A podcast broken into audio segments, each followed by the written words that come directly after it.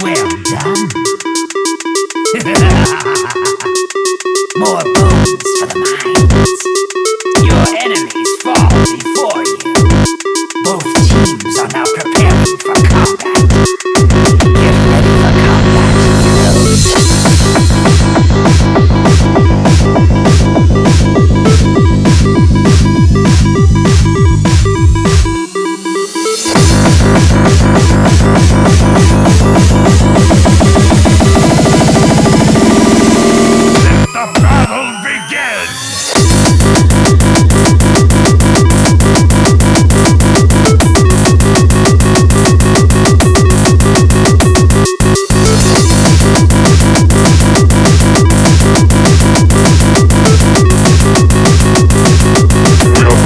By the chain of ascension.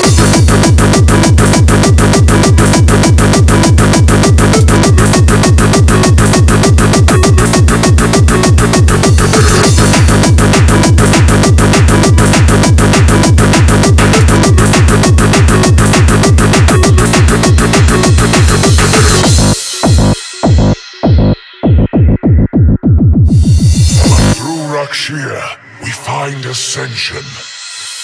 Our thoughts are guided by the kerosene mists. Amon knows